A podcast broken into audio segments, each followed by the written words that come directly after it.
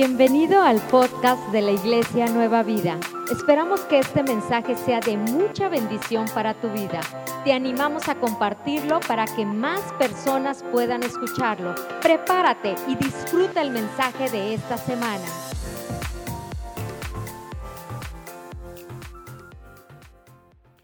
Hola, qué gusto saludarte.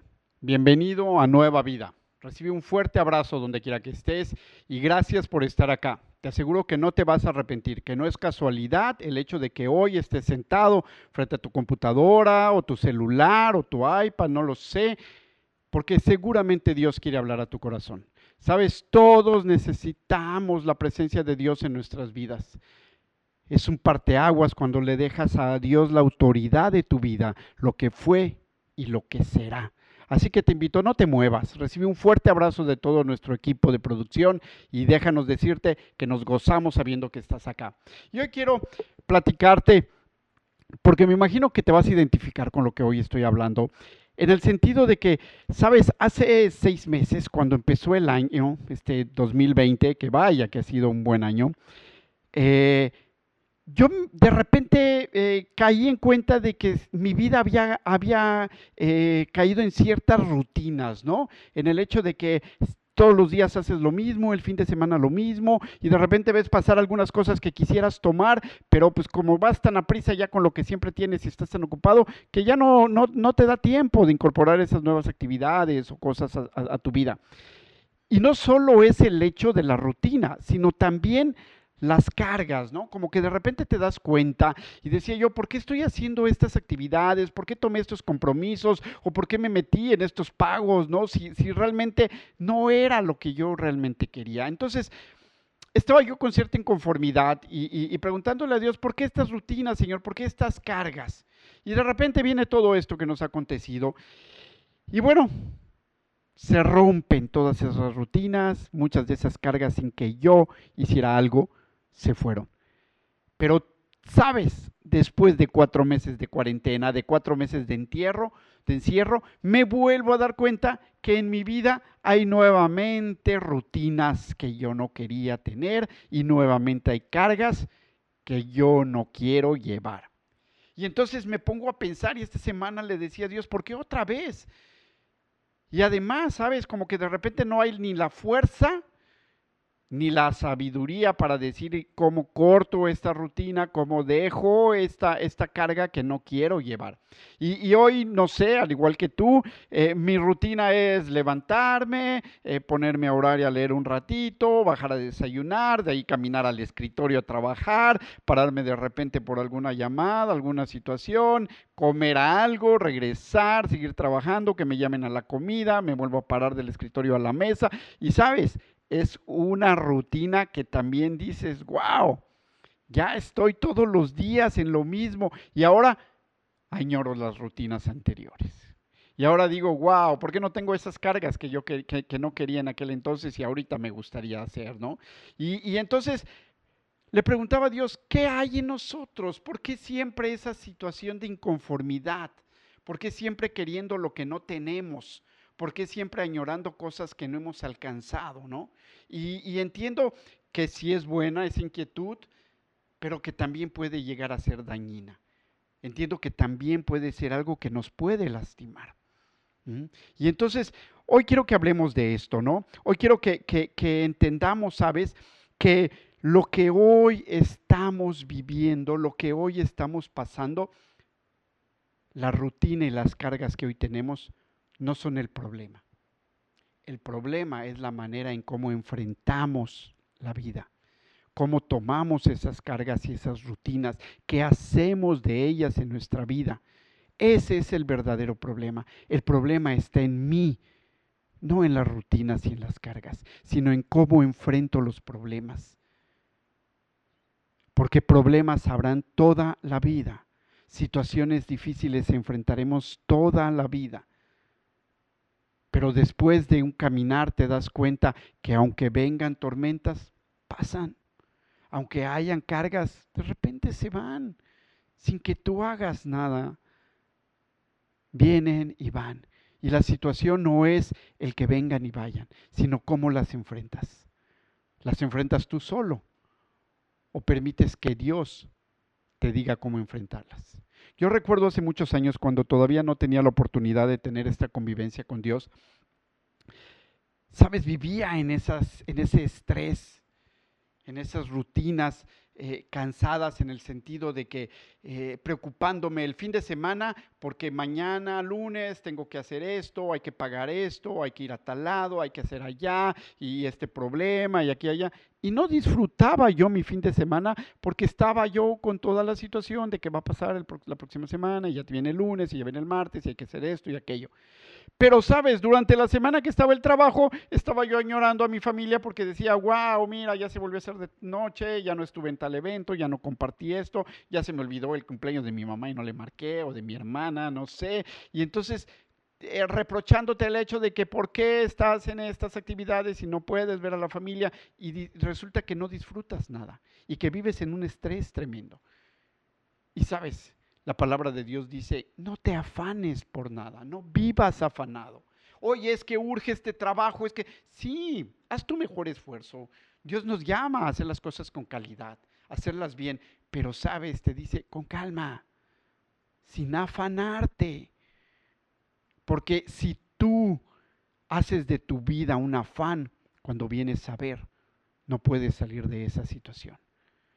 Toma cada cosa en su momento, dale a cada situación su espacio, su tiempo, pero no te afanes y aprende a tomar cada espacio en su momento. Quiero que me acompañes a leer el libro de Nehemías, el capítulo 1, versículos del 1 al 12, está en el Antiguo Testamento, y nos dice, estas son las palabras de Nehemías, hijo de Jacalías, en el mes de Kisleú del año 20 Estando yo en la ciudad de Susá, llegó Hananí, uno de mis hermanos, junto con algunos hombres de Judá. Entonces les pregunté por el resto de los judíos que se habían librado del destierro y por Jerusalén. Ellos me respondieron, los que se libraron del destierro y se quedaron en la provincia están enfrentando una gran calamidad y humillación. La muralla de Jerusalén, sigue derribada, con sus puertas consumidas por el fuego. Al escuchar esto, me senté a llorar.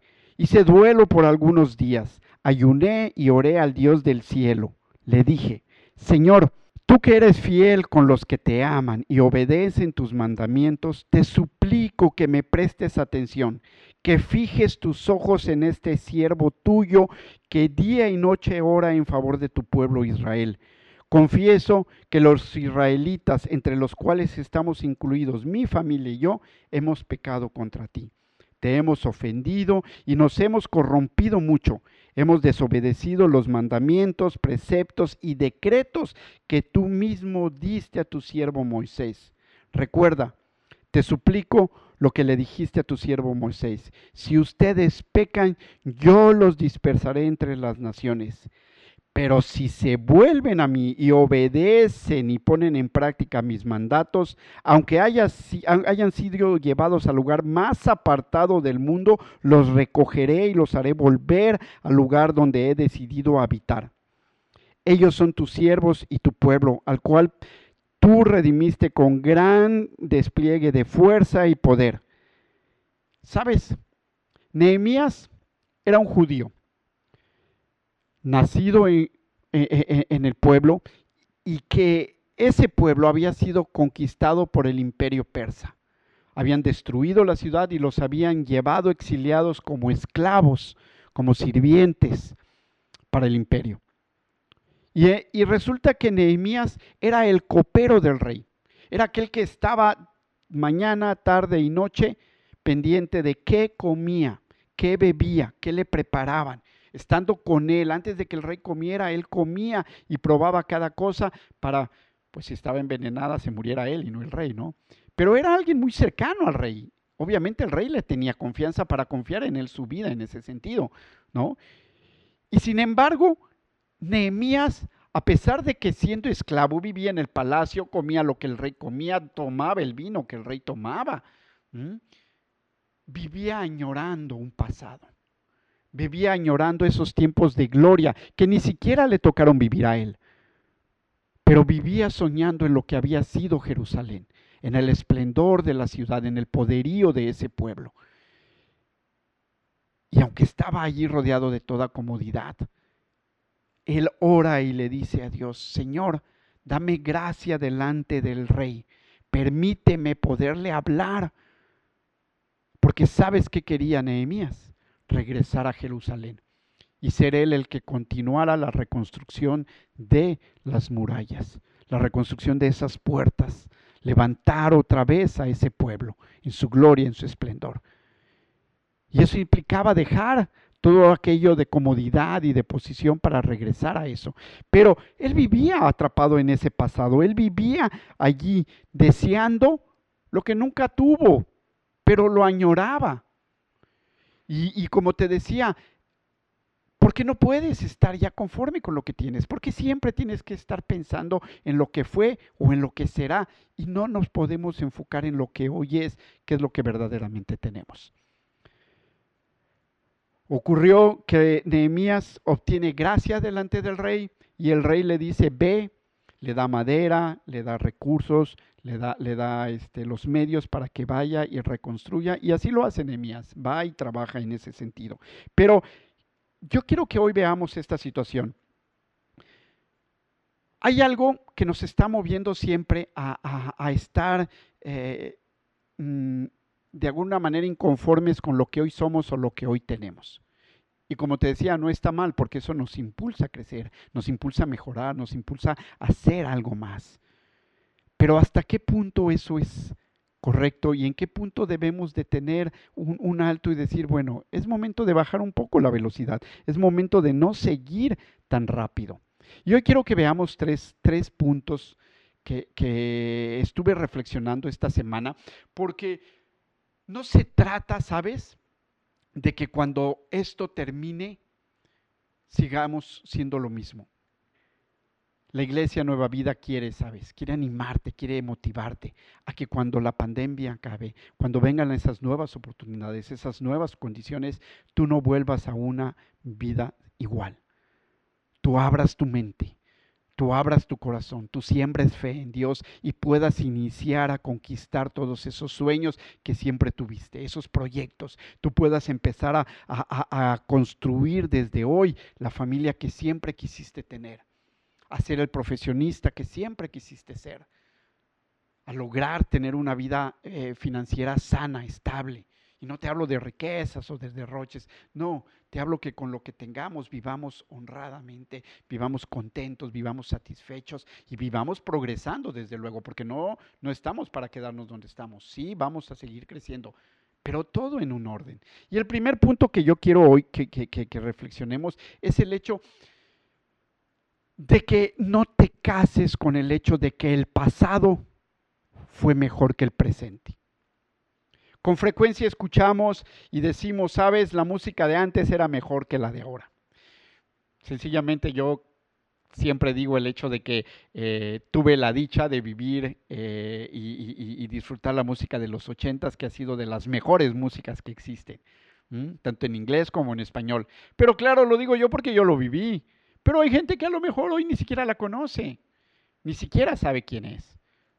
Pero para mí fue un momento padre, fue un momento muy agradable. Pero sabes, mientras yo disfrutaba esa música que tanto me gustaba, también yo vivía mi tiempo de estudiante, vivía los problemas y escasez, necesidades de mi casa, y yo no sabía qué hacer, no podía yo cambiar esa situación. Así que todo eso pasaba mientras yo escuchaba mi música.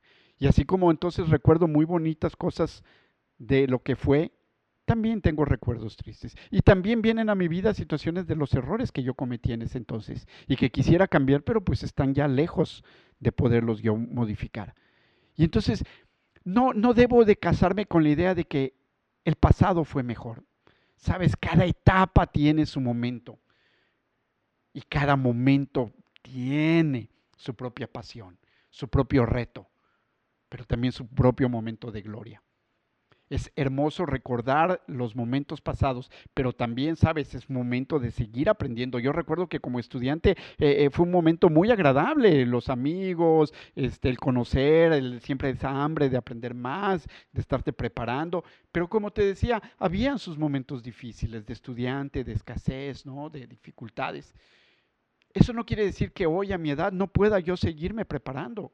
Hoy lo sigo haciendo y sigo disfrutando y me sigo emocionando cada vez que tomo un nuevo curso, un nuevo, eh, eh, no sé, algún nuevo este, manual o algo que yo aprendo o en la computadora, ahorita con toda la tecnología, eh, irme viendo. Es apasionante, ¿sabes? Entenderle, el comprenderlo y sobre todo el aplicarlo para un fin.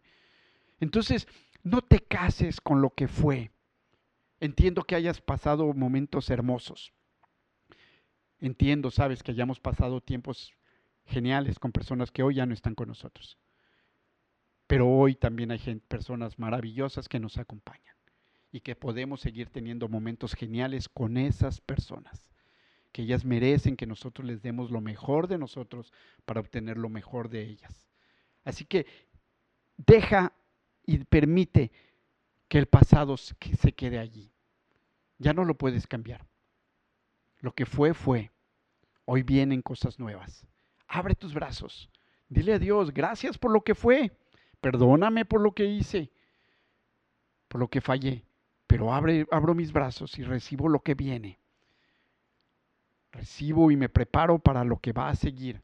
Porque sabes, en Cristo todas las cosas son nuevas. Porque en Cristo Él nos hace nuevos cada mañana, nos renueva y nos lleva a nuevos retos y nos, nos lleva a nuevas pruebas con la finalidad, ¿sabes?, de que crezcamos de que nos fortalezcamos, de que nos quitemos aquellas cosas que nos están estorbando y podamos caminar hacia donde hoy, él, él, desea llevarnos, hacia donde Él nos creó. Porque sabes, ¿quién mejor te puede guiar a alcanzar tu propósito sino aquel que te creó? Él, Él que conoce tus limitaciones, el que conoce tus miedos, pero que Él sabe todo tu potencial, que Él conoce todo tu corazón y que anhela que juntos puedan llevar eso. Entonces, es bonito, no te digo que no, recuerda, gózate con la música cuando la escuches, con esos recuerdos de esas personas, pero no te quedes estancado en el pasado. El segundo punto que yo te quiero decir es que hay que aprender a disfrutar lo que hoy estamos viviendo. Con frecuencia caemos en el sentido de que nos molesta, eh, nos entristece, nos preocupa lo que estamos pasando, lo que tenemos, lo que eh, eh, están haciendo. O también estamos molestos por lo que no tenemos, por lo que no somos, por lo que no logramos. Y entonces no estoy contento porque mi nariz es así, porque mi oreja es allá, porque no tengo el carro que yo quisiera, porque no te, porque mi jefe es acá, porque, porque, en fin, este, no gano lo que yo quisiera ganar, por mis deudas. Sabes, siempre habrán ese tipo de situaciones. Y yo te digo una cosa, la felicidad no es algo que caiga del cielo. La felicidad es algo que construimos día a día, momento a momento. Y si tú hoy no aprendes a ser feliz con lo que eres, con lo que tienes, déjame decirte que el día de mañana tampoco lo serás, aunque alcances lo que hoy anhelas alcanzar y seas lo que hoy quieres ser. Empieza a ser feliz hoy. Sé feliz con lo que hoy hay, con lo que hoy tienes. Como te decía, me encantaría regresar a mi rutina de, principios de años, donde yo me levantaba y salía a trabajar y aquí me quejaba yo de la madrugada, pero bueno, era todo eso. Y ahorita mira, no me puedo salir más que de la cocina al escritorio, del escritorio a la sala y de la sala al comedor y, y caminar un ratito al jardín y regresar. O sea, wow, digo, quiero aquella rutina que me permitía salir, que me permitía ver a, a, las personas que yo, que yo amaba, que me permitía ir a comer donde yo quería ya no está. Pero sabes, si yo me quedo y me encasillo en ese pasado, va a ser muy frustrante. Mejor hoy disfruto y salgo al jardín y veo el amanecer y veo el anochecer y vengo a la cocina y, como y al rato vuelvo a ir y vuelvo a comer y más tarde vuelvo a ir y vuelvo a comer. Y entonces voy buscando nuevas maneras. Tú tienes esa posibilidad Dios nos ha hecho con esa capacidad. ¿Sabes? Es increíble la manera en la que el ser humano se puede adaptar. Es increíble cómo tú te puedes acostumbrar y adaptar a las circunstancias de la manera más rápida. Por eso es importante que tú tomes ese control y que tú decidas qué va a influenciar en tu vida y qué no va a influenciar. Cuál va a ser tu rutina y cuál no va a ser tu rutina. ¿Qué no quieres o necesitas que sea parte de tu rutina? Pero eso solo tú lo puedes hacer. Solo tú le puedes decir a Dios, Señor, ordena esto. Ayúdame a ver qué es lo que está sacándome de mi verdadera razón de ser, de mi felicidad, de mi proyecto de vida. Y verlo dejando a un lado y comienza haciendo lo que realmente tú quieres. El propósito para el cual tú sientes que la sangre te hierve y comenzar a caminar hacia eso. El tercer punto que hoy quería decirte es que debemos enfocarnos en lo que viene.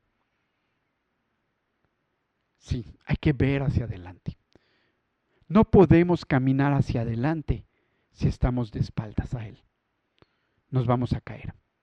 Por allí en una ocasión escuché que cuando tú manejas tienes un gran parabrisas enorme para ver todo hacia adelante, pero apenas tienes dos pequeños espejos retrovisores y uno central para echar un vistazo de vez en cuando al pasado, a lo de atrás. Deja de ver atrás, comienza a ver adelante, porque sabes, Dios está ahí al frente.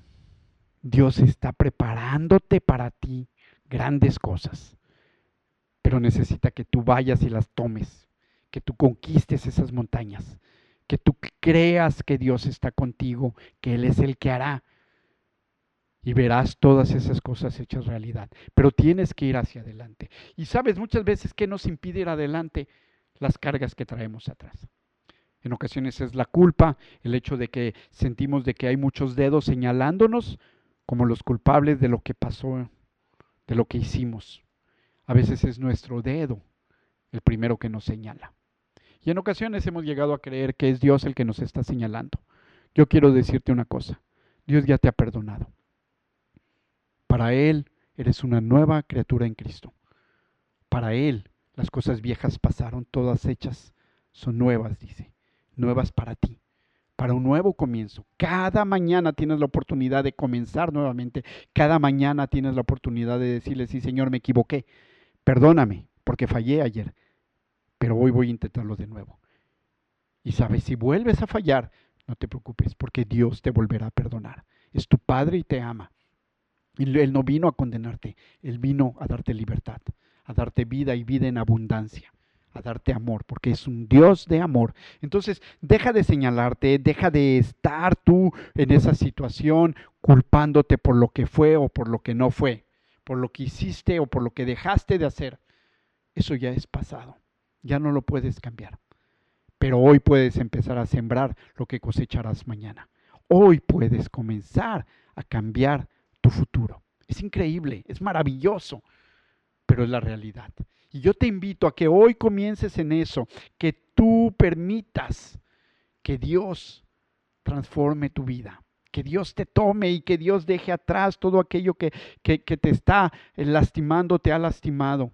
Yo sé que es fácil decir, eh, sí, pero ¿cómo, ¿cómo cambio si mira al esposo que tengo? Si mira la situación económica en la que vivo, si mira la enfermedad que estoy pasando. Y en ese momento es claro que es crítico. Claro que nuestra fe se tambalea, pero es en el momento en que seremos reforzados. Yo quiero orar por ti. Yo quiero orar por ti. Sabes, Mateo 3:17 dice, todo lo que hagan de palabra o de obra, háganlo en el nombre de Jesús, dando gracias a Dios el Padre por medio de él. Todo lo que hagas dale gracias a Dios. Todo lo que hagas, dale gloria a Dios. Permite que Él tome control.